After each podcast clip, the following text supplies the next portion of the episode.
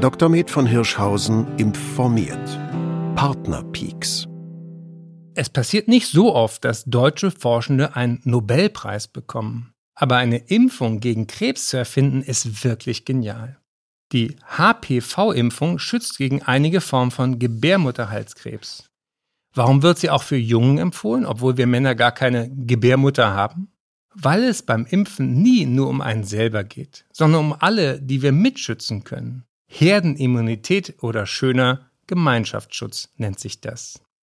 HP-Viren sind zudem beteiligt bei Krebs am Rachen, am Po und am Penis, den wiederum Frauen nicht haben. Deshalb am besten impfen lassen vor dem ersten Sex. Alle zusammen.